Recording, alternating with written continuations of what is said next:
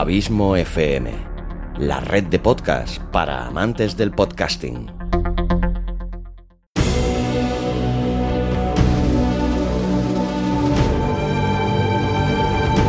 Una producción de Abismo FM y Producciones Carballés, creada para todos aquellos que quieren disfrutar de su tiempo libre escuchando grandes historias.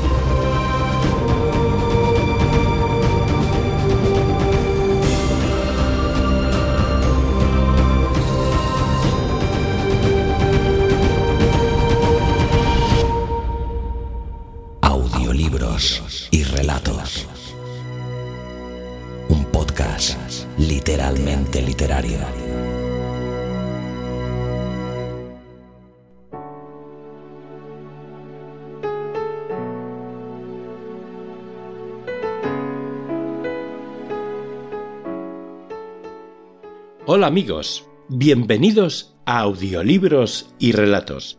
Soy Luis Carballés y junto a Xavi Villanueva viviremos las obras más espectaculares del mundo. Conoceremos a cada escritor que ha demostrado su talento tanto en el pasado como en el presente y que han dejado una huella en la literatura mundial.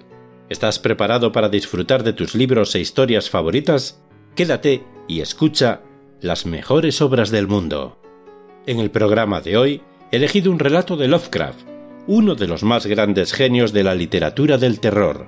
Howard Phillips Lovecraft fue un escritor estadounidense. Desde muy niño demostró una pasión inquietante por la literatura. Era un lector ávido. Pasaba horas leyendo numerosos libros en su habitación o en la sala. Se convirtió en un fiel lector de los libros de Edgar Allan Poe, otro genio de la literatura del horror. No obstante, a pesar de la deteriorada salud mental de su padre, este gran escritor salió adelante. Su determinación era constante, convirtiéndose en un grande de la escritura del misterio y el horror, propiciado por su gran imaginación e inspiración. Tantas historias y relatos se concibieron en la pluma de este grandioso genio.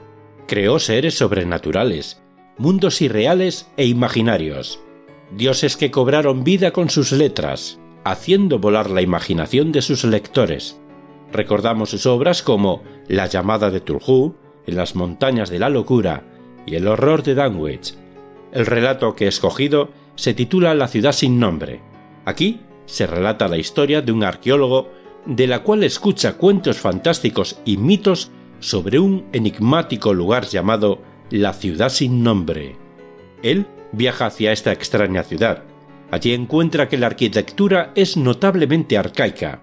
Sin embargo, encuentra que seres de otro mundo habitan las tinieblas penumbrosas de la ciudad sin nombre, en donde nadie ha sido capaz de salir vivo, y cuyas huestes son el patrimonio de aquellos dioses olvidados por la progresiva raza humana. Os dejo con La ciudad sin nombre de H. P. Lovecraft. Hasta el próximo programa.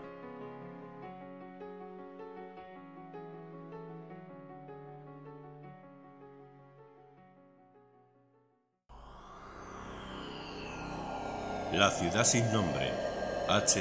P. Lovecraft. Cuando me aproximé a la ciudad sin nombre, comprendí que estaba maldita.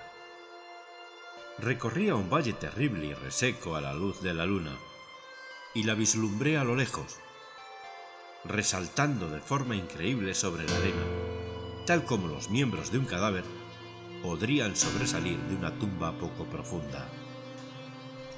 El miedo se albergaba en ese vetusto superviviente del diluvio, esa tatarabuela de la más antigua de las pirámides. Y había un aura invisible que me rechazaba, instándome a renunciar a los antiguos y siniestros secretos que ningún hombre debe contemplar y a los que ningún hombre había osado nunca acercarse. La ciudad sin nombre se halla perdida en lo más profundo del desierto de Arabia, desmantelada y en ruinas, con sus bajos muros ocultos por las arenas de incalculables edades. Debía estar en tal estado ya antes de que colocasen la primera piedra de Memphis. Y mientras los ladrillos de Babilonia estaban aún por cocer. No hay leyenda tan antigua como para recoger su nombre o recordar cuando aún estaba viva. Pero se la menciona en susurros en torno a los fuegos de campamento y es mentada por las abuelas en las tiendas de los jeques, por lo que todas las tribus la evitan sin saber muy bien por qué. Fue con este lugar que Abdul al-Harred, el poeta loco, soñó la noche anterior a cantar su inexplicable pareado. Que no está muerto lo que puede yacer eternamente, y en los eones por venir, aún la muerte puede morir. Debía haber sabido que los árabes tenían buenas razones para evitar la ciudad sin nombre. La ciudad citada en extraños cuentos, pero nunca vista por hombres vivos. Sin embargo, yo los desafié, adentrándome con mi camello en el desierto no hollado. Tan solo yo la he visto. Y es por eso que ningún otro semblante luce unas líneas de miedo tan espantosas como las mías. Por lo que ningún otro hombre tiembla de una forma tan horrible cuando el viento nocturno hace estremecer las ventanas. Cuando la descubrí en esa horrible quietud de sueño eterno, me miró estremecida por los rayos de una luna fría en mitad del calor del desierto. Y al devolver la mirada, se esfumó la alegría de hallarla, y me detuve con mi camello, a la espera del alba. Aguardé cuatro horas, hasta que de este viró al gris, y las estrellas se esfumaron, y el gris se tornó claridad rosácea, ribeteada de oro. Escuché un lamento y vi una tormenta de arena que se arremolinaba entre las antiguas piedras, aunque el cielo estaba claro y los vastos horizontes del desierto calmos. Entonces, de súbito, sobre el lejano borde del desierto, se alzó el ardiente filo del sol, entrevisto a través de la pequeña tormenta de arena que ahora se alejaba, y en mi febril estado creí que, desde alguna profundidad remota, se alzaba un musical estruendo metálico para saludar al fiero disco, tal y como Memnon lo saludaba a orillas del Nilo. Mis oídos zumbaban y mi imaginación se desbocaba según guiaba lentamente a mi camello por las arenas hacia aquel anónimo lugar de piedra. Ese lugar, demasiado viejo para que Egipto y Meroe pudieran recordarlo el lugar que solo yo, entre toda la humanidad, he contemplado. Me rodeé de un lado para otro, entre los informes cimientos de casas y palmeras, sin encontrar ni una talla o inscripción que hablase de aquellos hombres, si hombres eran, que construyeran la ciudad y viviesen en su interior tanto tiempo atrás. La antigüedad del sitio resultaba malsana, y porfié en búsqueda de algún signo o aparato que probase que la ciudad, en efecto, era obra de la humanidad. Ciertas proporciones y dimensiones de las ruinas me disgustaban. Acarreaba conmigo algunas herramientas y excavé generosamente entre los muros de los edificios en ruinas. Pero los progresos eran lentos y no apareció nada de relevancia cuando volvieron la noche y la luna, sentí un viento frío que traía miedos nuevos. Así que no me atreví a continuar en la ciudad. Al abandonar las antiguas murallas para la pernocta, un pequeño torbellino de arena se abalanzó a mis espaldas, soplando sobre las piedras grises, a pesar de que la luna brillaba y el resto del desierto estaba en calma. Me desperté al alba saliendo de un carrusel de sueños horribles, los oídos aún repicando con algún tañido metálico. Vi al sol asomar rojizo entre los últimos soplos de la pequeña tormenta de arena que flotaba sobre la ciudad sin nombre, acentuando la quietud del resto del paisaje.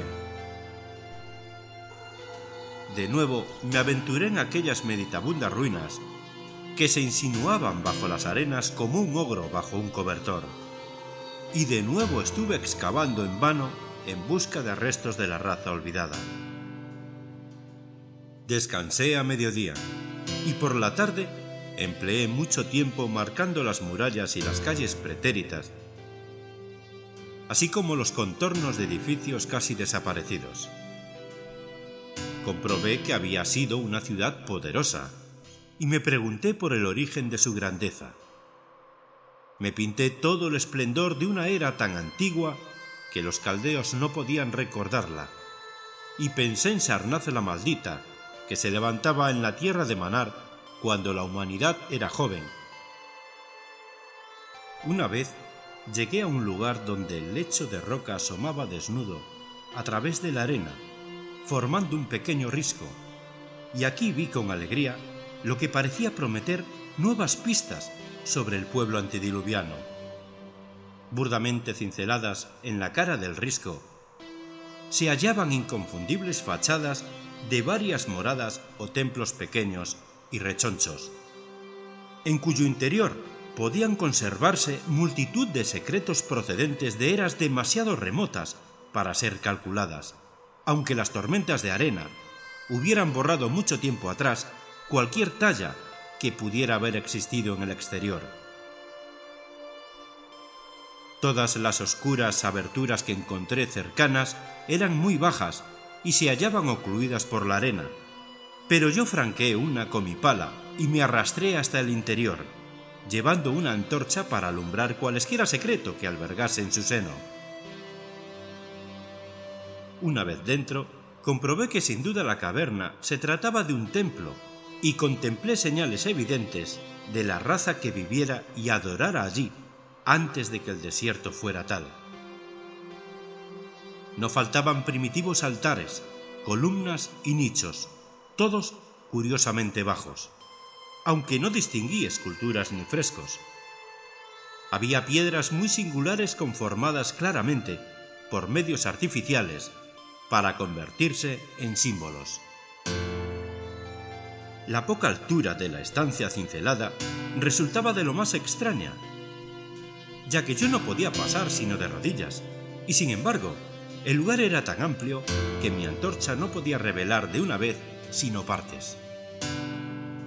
Me estremecí de forma extraña ante alguna de las esquinas más alejadas, ya que ciertos altares y piedras sugerían olvidados ritos de naturaleza terrible, enervante e inexplicable, y me llevó a preguntarme sobre qué clase de hombres podían haber hecho y frecuentado tal templo. Cuando hube visto cuánto contenía lugar, me arrastré afuera, ávido de descubrir lo que pudieran ofrecer templos restantes. La noche estaba ahora próxima aunque las cosas palpables que viera hacían que la oscuridad sobrepasase al miedo, por lo que no huí de las largas sombras lunares que me desalentaron la primera vez que vi la ciudad sin nombre. A la luz del crepúsculo despejé una nueva abertura y, con otra antorcha, me arrastré al interior, encontrando más piedras y símbolos imprecisos, aunque nada más definido de lo que había contenido el otro templo. La estancia era igualmente baja, pero menos amplia, finalizando en un pasadizo sumamente angosto, rematado con nichos oscuros y misteriosos. Indagaba en tales nichos cuando el ruido del viento, así como los de mi camello en el exterior, quebraron el silencio y me obligaron a retroceder para investigar qué pudiera haber asustado a la bestia. La luna resplandecía extraordinariamente sobre las primitivas ruinas, iluminando una espesa nube de arena, aparentemente alzada en alas de un viento fuerte, aunque ya en disminución, que soplaba desde algún punto del risco de delante. Yo sabía que era este viento frío y arenoso el que había asustado al camello, y estaba a punto de conducirlo hasta algún lugar más abrigado, cuando acerté a mirar y vi que no había viento en la parte alta del risco. Eso me produjo asombro y me hizo sentir de nuevo el miedo, pero inmediatamente recordé los bruscos vientos localizados que viera y oyera al alba y al ocaso, y decidí que se trataba de algo normal. Supuse que procedía de alguna fisura en la roca, conducente a una cueva, y observé las alborotadas arenas para descubrir su origen. Pronto comprobé que procedía de la negra abertura de un templo muy al sur de donde yo me hallaba, casi fuera de la vista. Luchando contra la asfixiante nube de arena, me encaminé laboriosamente hacia ese templo que, según me acercaba, parecía bastante mayor que el resto y mostraba una abertura menos bloqueada por la arena pelmazada. Podría haber accedido de no mediar la terrorífica fuerza del viento helado, que casi llegó a apagar mi antorcha. Surgía rabioso del oscuro portal, suspirando de forma inquietante mientras agitaba la arena, dispersándola por las extrañas ruinas. Pronto amainó y la arena fue aquietándose hasta que al final estuvo en calma. Pero una presencia parecía merodear entre las espectrales piedras de la ciudad y, cuando lancé una ojeada a la luna, ésta pareció temblar como si se reflejase en aguas inquietas. Me sentía más espantado de lo que soy capaz de explicar.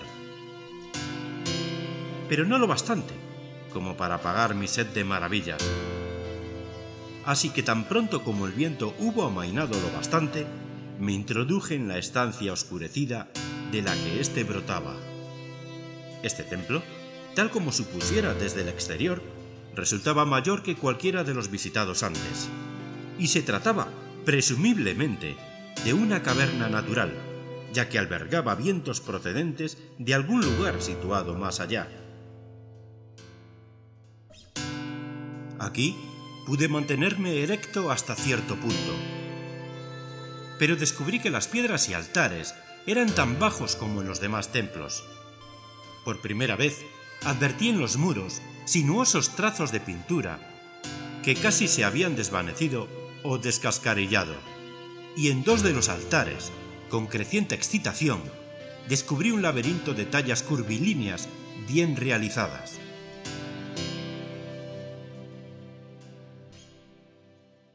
Según sostenía en alto la antorcha, me pareció que la forma del techo era demasiado regular para ser natural, y me pregunté qué prehistóricos canteros lo habrían trabajado. Su habilidad técnica debió ser notable. Entonces, un fogonazo de la caprichosa antorcha me mostró lo que buscaba, la apertura hacia aquellos remotos abismos de donde provenía el repentino viento, y me sentí desfallecer al comprobar que se trataba de una puerta pequeña y obviamente artificial, abierta en la roca viva. Adelanté mi antorcha contemplando un túnel negro con un techo que se arqueaba sobre una tosca escalera de peldaños muy pequeños, numerosos y muy pronunciados. Siempre veré esos peldaños en mis sueños, ya que llegué a conocer lo que significaban. En ese instante, apenas sabía si darles el nombre de peldaños o el de simples resaltes para los pies en un vertiginoso descenso mi cabeza bullía de locas ideas, y las palabras y advertencias de los profetas árabes parecían flotar cruzando el desierto desde las tierras conocidas por los hombres hasta llegar a esa ciudad sin nombre que la humanidad no se atreve a conocer. Aunque tan solo dudé un instante antes de precipitarme a través del portal y comenzar a descender con cautela por el empinado pasaje, los pies por delante, como en una escala de mano.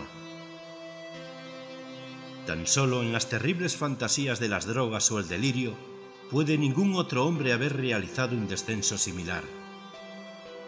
El angosto pasaje iba hacia abajo sin fin, como si se tratase de algún odioso pozo fantasmal, y la antorcha alzada sobre la cabeza no llegaba a iluminar las desconocidas profundidades hacia las que me deslizaba. Perdí la cuenta del tiempo y olvidé consultar el reloj, aun cuando me sentía espantado al pensar en la distancia que debía haber recorrido. Había giros en la dirección y la pendiente, y una vez alcancé un pasadizo largo, bajo, nivelado, por el que hube de arrastrarme, con los pies por delante, a lo largo del suelo rocoso, manteniendo la antorcha todo lo apartada de la cabeza que me daban los brazos. El sitio no era lo bastante alto como para ponerse de rodillas. Tras de eso, llegaron más escalones empinados y yo aún iba deslizándome sin fin cuando mi debilitada antorcha se apagó. No creo haberlo notado en el momento, ya que cuando me di cuenta, aún la sujetaba en alto, como si todavía ardiera. Yo estaba bastante desequilibrado por culpa de esa ansia de lo extraño y lo desconocido que ha hecho de mí un vagabundo y un buscador de lugares lejanos, antiguos y prohibidos. En la oscuridad relampaguearon en el interior de mi cabeza fragmentos de mi adorado compendio de saberes demoníacos. Máximas de Aljarret, el árabe loco, párrafos de apócrifas pesadillas de Damascio e infames sentencias del delirante Image Dumont de Gautier de Metz. Repetía extraños extractos y musitaba sobre Afrasiab y los demonios que flotan en su compañía, oxus abajo. Canturreando por último, una y otra vez, una frase de uno de los cuentos de Lord Dunsany, la quieta negrura del abismo. En cierto momento en que el descenso se hizo asombrosamente rápido, recité monótonamente algo de Thomas Moore hasta que tuve miedo de entonarlo más.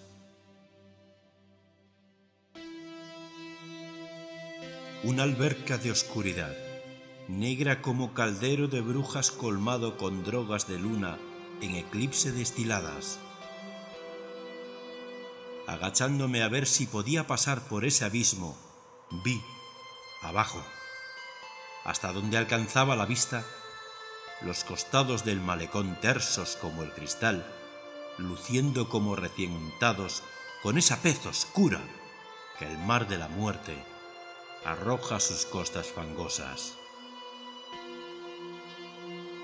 El tiempo casi había cesado en su curso cuando mi pie sintió de nuevo suelo nivelado, y yo me descubrí en un lugar ligeramente más alto que las estancias de los dos templos más pequeños, ahora a una distancia incalculable por encima de mi cabeza. No pude incorporarme, pero sí ponerme de rodillas, y me deslicé y me arrastré de acá para allá sin rumbo en la oscuridad. Pronto comprendí que me encontraba en un estrecho pasadizo en cuyos muros se alineaban recipientes de madera con el frente de cristal. Que en este sitio abismal y paleozoico pudiera palpar cosas tales como madera pulida y cristal, me hizo estremecer por las posibles implicaciones. Las cajas estaban en apariencia ordenadas a lo largo de los lados del pasadizo, a intervalos regulares, y eran oblongas colocadas horizontalmente, espantosamente similares por su forma y tamaño a ataúdes. Cuando traté de mover dos o tres para su posterior examen, descubrí que se hallaban firmemente aseguradas. Descubrí que el pasadizo era de gran longitud y me arrastré adelante con rapidez, reptando de una forma que hubiera resultado horrible para un hipotético observador situado en la negrura. Ocasionalmente cruzaba de lado a lado para tantear las proximidades y cerciorarme de que los muros y las hileras de cajas aún seguían ahí. El hombre se halla tan habituado a pensar en forma visual que yo casi olvidaba la oscuridad y me representaba el interminable corredor de madera y cristal con su angosta monotonía como si pudiera verlo. Y luego, en un momento de indescriptible emoción, así fue. No podría indicar el momento exacto en que mi fantasía dejó paso a una visión real. pero delante surgió gradualmente un resplandor, y al cabo comprendí que me hallaba ante los tenues perfiles del corredor y las cajas, revelados por alguna desconocida fosforescencia subterránea. Por un breve instante, todo fue tal y como lo había imaginado, aunque el resplandor resultaba sumamente débil. Pero mientras me afanaba mecánicamente en dirección a la luz, descubrí que mi fantasía había sido escasa. Esta sala no contenía toscos restos como los templos de la ciudad superior, sino un tesoro de arte mucho más magnificente y exótico. Diseños e imágenes ricas, vívidas y osadamente fantásticas formaban una especie de mural continuo, cuyas líneas y colores se situaban más allá de cualquier descripción. Las cajas eran de una extraña madera dorada, con exquisitos frontales de cristal y albergando los cuerpos momificados de criaturas que sobrepasaban en extravagancia a los más caóticos sueños del hombre. Resulta imposible hacerse una idea de tales monstruosidades. Eran reptilescas, con siluetas que sugerían a veces un cocodrilo, a veces una foca, pero más a menudo nada de lo que naturalistas o paleontólogos puedan haber conocido jamás. Su tamaño equivalía aproximadamente al de un hombre pequeño, y sus miembros superiores lucían pies delicados y evidentemente flexibles, curiosamente parecidos a manos y pies humanos. Pero lo más extraño de todo eran sus cabezas, que mostraban formas que desafiaban todos los principios biológicos conocidos. No podría comparar esas cosas con nada. De pasado, podría establecer relación con seres tan dispares como el gato, el bulldog, el fabuloso sátiro y el ser humano. Ni siquiera el mismo Júpiter lució frente tan colosal. Aunque los cuernos, la ausencia de nariz y esas fauces de alligator colocaba a aquellos seres al margen de cualquier categoría establecida. Dudé por un momento de la realidad de las momias, recelando a medias que se tratase de ídolos artificiales, pero pronto decidí que se trataba efectivamente de alguna especie paleógena que existía cuando la ciudad sin nombre aún estaba viva. Para culminar lo grotesco, la mayoría vestía esplendorosamente con los tejidos más costosos y se adornaba con ornamentos de oro, joyas y refulgentes metales desconocidos. La importancia de esas criaturas reptantes debió ser inmensa, ya que ocupaban un lugar preferente entre los extraordinarios dibujos en los frescos de muros y techo.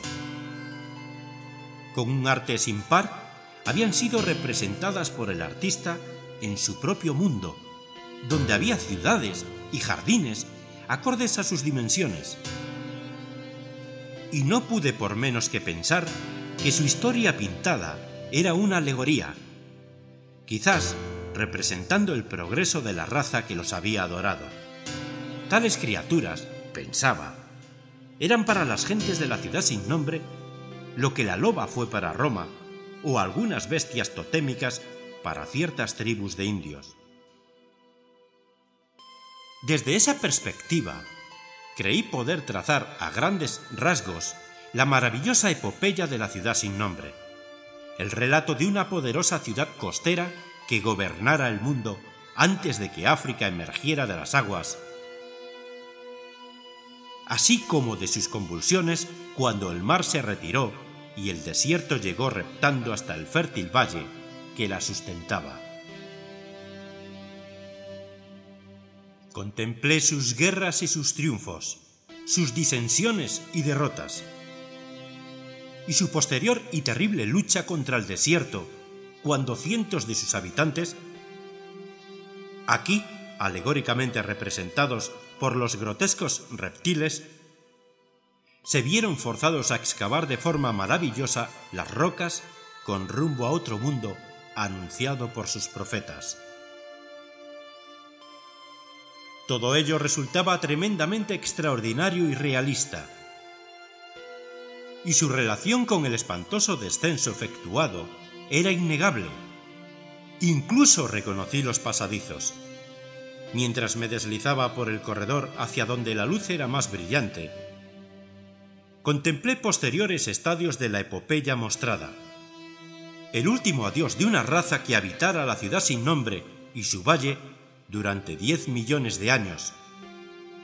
La raza cuyos espíritus se mostraban reacios a dejar los lugares que sus cuerpos conocieran durante tanto tiempo, donde se habían establecido como nómadas en la juventud de la tierra, esculpiendo en la roca virgen aquellos santuarios primitivos donde nunca habían dejado de celebrar sus ritos.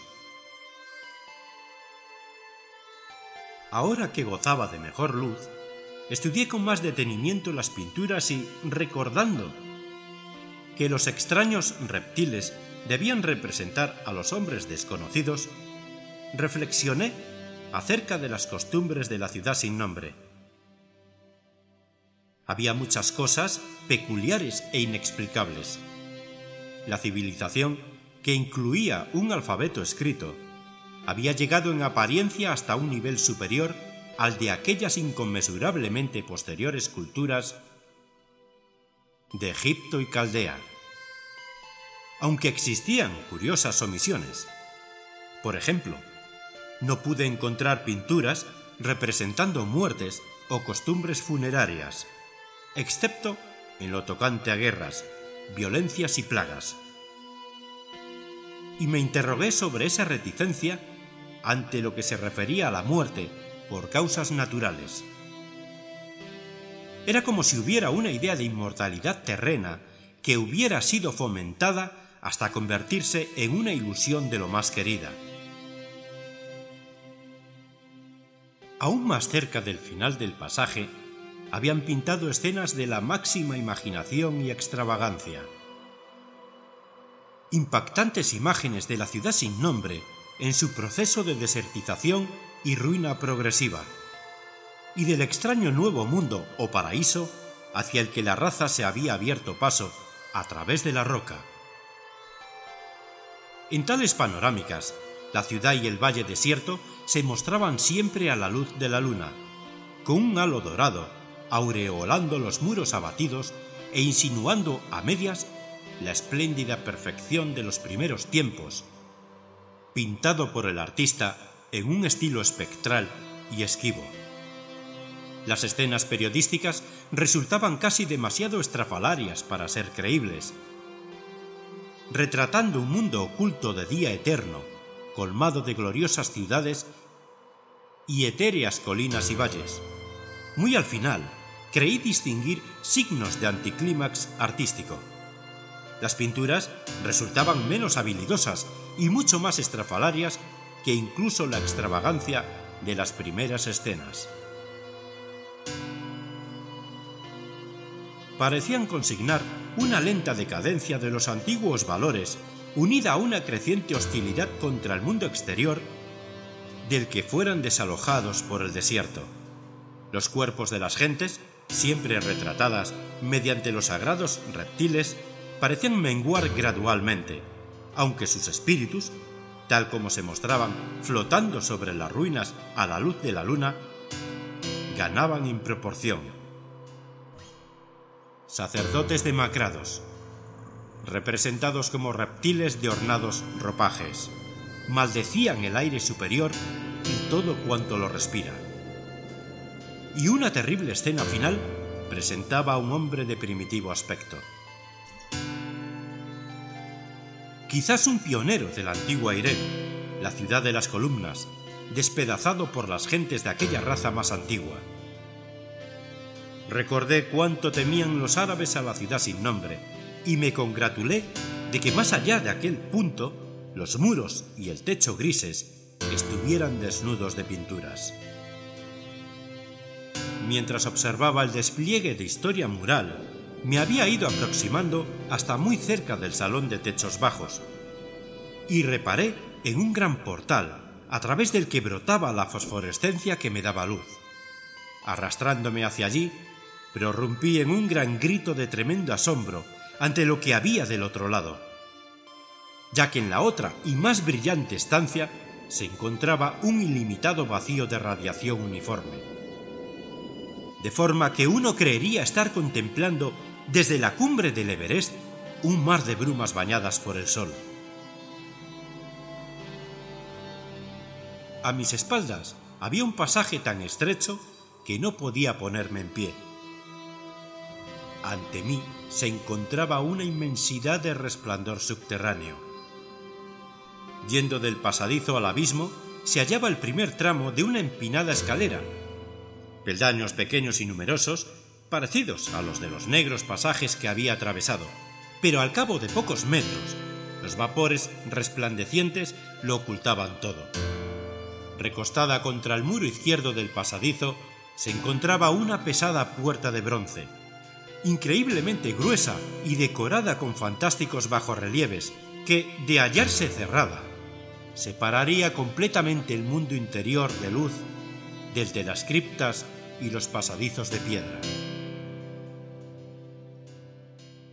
Observé los peldaños y al principio no me atreví a aventurarme en ellos. Toqué la puerta abierta de bronce y no pude moverla. Entonces me tumbé boca abajo sobre el suelo de piedra. Con la mente inflamada por prodigiosas reflexiones que ni siquiera el cansancio mortal podían apartar. Mientras yacía con los ojos cerrados, libre para pensar, multitud de cosas que notara de pasada en los frescos volvieron a mi memoria con significados nuevos y terribles. Escenas que representaban la ciudad sin nombre en su apogeo, la vegetación del valle circundándola y las distantes tierras con las que comerciaban sus mercaderes. La alegoría de las criaturas reptantes me turbó por su gran preeminencia y me asombré de que se mantuviera tan a rajatabla en una historia pictórica de importancia tal. En los frescos, la ciudad sin nombre era representada de acuerdo con las proporciones de los reptiles. Me pregunté cuáles serían sus proporciones reales y cuál la magnificencia alcanzada. Y reflexioné un instante acerca de algunas incongruencias advertidas entre las ruinas. Curioso, pensé en las bajas dimensiones de los templos primigenios y los corredores subterráneos, que sin duda habían sido excavados en honor de las deidades reptilianas allí adoradas, aunque tal obligaría, por fuerza, a reptar a los fieles. Quizás los mismos ritos habían llevado aparejado el reptar en imitación de las criaturas. Ninguna teoría religiosa, empero, podía fácilmente explicar por qué el nivel del pasadizo en ese espantoso descenso había de resultar tan bajo como el de los templos, o menor, ya que en aquel uno no podía ponerse de rodillas. Mientras pensaba en las criaturas reptantes, aquellas formas momificadas que tan cerca estaban, sentí un nuevo espasmo de temor. Las asociaciones mentales son muy curiosas, y yo me encogí ante la idea de que, a excepción del pobre hombre primitivo despedazado en la última representación, la mía era la única forma humana entre aquella multitud de restos y símbolos de vida primordial. Pero como siempre ha sido, a lo largo de mi extraña y errabunda existencia, la maravilla pronto arrojó de mí el miedo, ya que el abismo luminoso y cuanto pudiera contener representaba un desafío digno del mayor de los exploradores. No me cabía duda de que un extraordinario mundo de misterio se encontraba al final de aquel tramo de peldaños extrañamente diminutos, y sentía el ansia de encontrar allí aquellos registros humanos que el corredor decorado no me diera. Los frescos me habían mostrado ciudades increíbles, colinas y valles en este territorio inferior. Y mi fantasía se solazaba en las ricas y colosales ruinas que me estaban aguardando.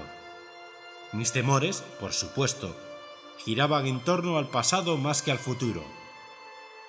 Ni siquiera el horror físico de mi situación en ese minúsculo corredor de reptiles muertos y frescos antediluvianos, a kilómetros por debajo del mundo conocido y frente a otro mundo de sobrenaturales brumas y luces, podía competir con el miedo cerval que sentía ante la abismal antigüedad de las escenas y su esencia vital.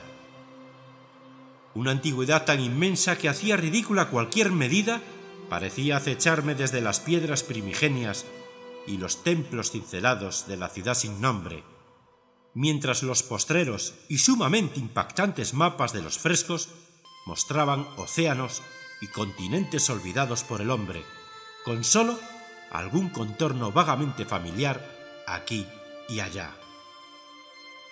De lo que pudiera haber ocurrido en las eras geológicas transcurridas desde el cese de las pinturas, hasta que la raza acuciada por la muerte sucumbiera resentida ante su decadencia, nadie sabría decirlo. Esas cavernas y los territorios luminosos de más allá habían una vez rebosado de vida. Pero ahora yo estaba solo junto a restos tangibles y me estremecía al pensar en las incontables edades durante las que esos restos habían aguardado en una espera silenciosa y solitaria. Repentinamente sufrí otro golpe de ese miedo atroz que me asaltaba intermitentemente desde que viera por primera vez el terrible valle y la ciudad sin nombre bajo la fría luna, y a pesar de mi cansancio, me descubrí levantándome frenético hasta una postura sentada y mirando hacia atrás por el corredor negro, hacia los túneles que ascendían al mundo exterior.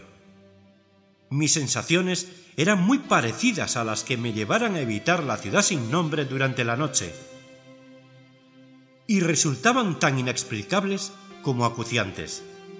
En otro instante, sin embargo, sufrí una impresión aún más grande, esta vez en forma de sonido audible. El primero en romper el silencio total de aquellas profundidades parecidas a tumbas. Se trataba de un lamento bajo y profundo, como el de un coro lejano de espíritus condenados, y procedían de la dirección hacia la que yo estaba mirando. Crecía con rapidez, hasta que pronto estuvo reverberando espantosamente a través de los pasadizos bajos, y entonces me percaté de una creciente corriente de aire frío, similar a la que corría por los túneles en la ciudad superior. El toque de ese aire pareció restaurar mi equilibrio, ya que al instante recordé las ráfagas repentinas que se alzaran en torno a la abertura del abismo al alba y al ocaso, lo que de hecho me había servido para descubrir los túneles ocultos. Lancé una ojeada al reloj y vi que el alba estaba próxima, por lo que me agarré para resistir la ventolera que soplaría de vuelta a su cueva de origen de la misma forma que había salido al atardecer. Mi temor volvió a menguar, ya que un fenómeno natural acostumbra a disipar las cábalas sobre lo desconocido. Más y más enloquecido, se agolpaba en ese abismo del interior de la tierra aquel viento nocturno gritón y quejumbroso. Volví a tumbarme y me aferré en vano al suelo, temiendo ser arrastrado al abismo fosforescente a través de la puerta abierta. No había supuesto tal furia, y mientras me iba percatando de cierto deslizar de mi cuerpo hacia la cima, me vi asaltado por un centenar de nuevos terrores, fruto de las aprensiones y la imaginación. La malignidad del aire despertaba increíbles fantasías. De nuevo me comparé de golpe con la otra y única imagen humana de aquel espantoso corredor, el hombre despedazado por la raza sin nombre. ya que los demoníacos zarpazos de la turbulenta corriente parecían albergar una rabia vengadora aún mayor por cuanto resultaba impotente. Creo que grité frenético cerca del final. Estaba casi loco. Pero si así lo hice. Mis gritos se perdieron en la infernal babel de los aulladores fantasmas del viento. Intenté arrastrarme contra el mortífero torrente invisible, pero no logré asirme a ningún lado y me vi empujado lenta e inexorablemente hacia el mundo desconocido. Finalmente, debí perder por completo la razón, ya que acabé por balbucear una y otra vez el inexplicable pareado del árabe loco Al-Jarred, que soñó con la ciudad sin nombre. Que no está muerto lo que puede yacer eternamente. Y en los eones por venir, aún la muerte puede morir. Solo los sombríos y meditabundos dioses del desierto saben qué ocurrió en realidad. Qué indescriptibles luchas y combates sostuve en la oscuridad. O si Abadón me guió de vuelta a la vida, donde siempre habré de recordar y estremecerme, hasta que el olvido o algo peor me alcance cuando sopla el viento nocturno. Aquello era monstruoso, antinatural, colosal, demasiado alejado de cualquier concepción que el hombre pueda albergar, excepto en esas condenadamente silenciosas horas de madrugada, cuando uno no puede dormir. He dicho que la furia del soplo racheado era infernal, cacodemoníaca, y que sus voces resultaban espantosas por la reprimida malignidad de desoladas eternidades. Ahora, esas voces, aunque aún me resultan caóticas, parecían, para mi trastornado cerebro, articular allí detrás. Y allá abajo, en la fosa de antigüedades muertas durante innumerables eones, a leguas por debajo del mundo de los hombres, iluminado por el alba, escuché el espantoso maldecir y gruñir de demonios de extrañas lenguas. Volviéndome, vi perfilarse contra el luminoso éter del abismo lo que no podía distinguirse contra el polvo del corredor. Una horda de pesadilla de veloces demonios, distorsionados por el odio, grotescamente ataviados, semitransparentes. Demonios de una raza inconfundiblemente inhumana, los reptantes reptiles de la ciudad sin nombre. Y mientras el viento aminoraba, me vi sumido en las oscuridades pobladas por demonios de las entrañas de la tierra, ya que, tras la última de las criaturas, la gran puerta broncínea retumbó cerrándose con un ensordecedor estruendo de metales, cuyas reverberaciones ascendieron vibrando hasta el mundo distante para saludar al sol naciente tal y como hace Memnón desde las riberas del Nilo.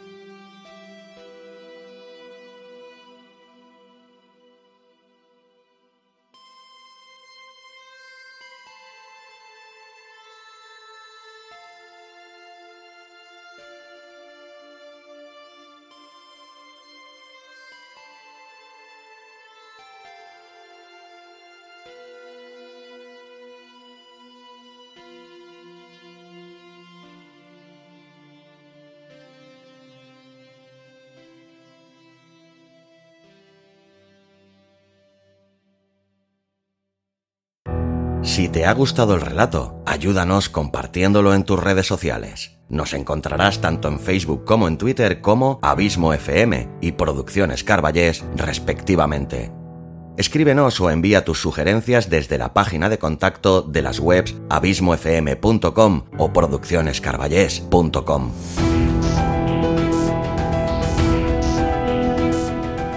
Si te ha gustado el podcast, te recomiendo que te suscribas a él sea cual sea la plataforma desde la que nos escuchas. Síguenos también en Spotify. Hasta la semana que viene. Audiolibros y relatos. Un podcast literalmente literario.